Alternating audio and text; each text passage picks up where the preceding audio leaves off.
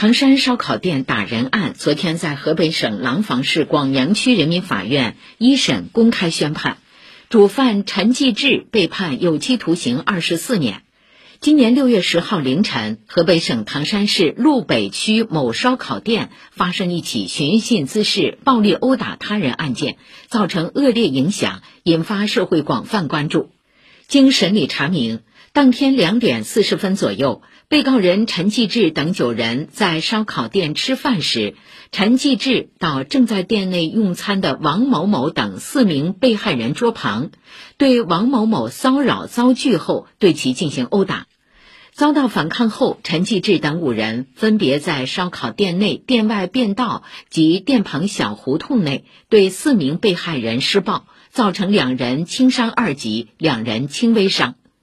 并查明。二零一二年以来，被告人陈继志等人还长期纠集在一起，在唐山市等地以暴力威胁等手段实施非法拘禁、聚众斗殴、故意伤害等违法犯罪活动，逐渐形成了以陈继志为纠集者的恶势力组织，为非作恶，欺压百姓，破坏当地经济社会生活秩序，造成恶劣的社会影响。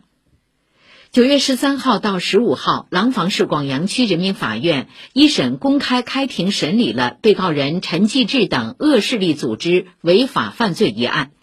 昨天，法院依法对案件公开宣判，被告人陈继志犯寻衅滋事罪、抢劫罪、聚众斗殴罪等数罪并罚，决定执行有期徒刑二十四年，并处罚金人民币三十二万元。对其余二十七名被告人依法判处十一年至六个月有期徒刑不等的刑罚，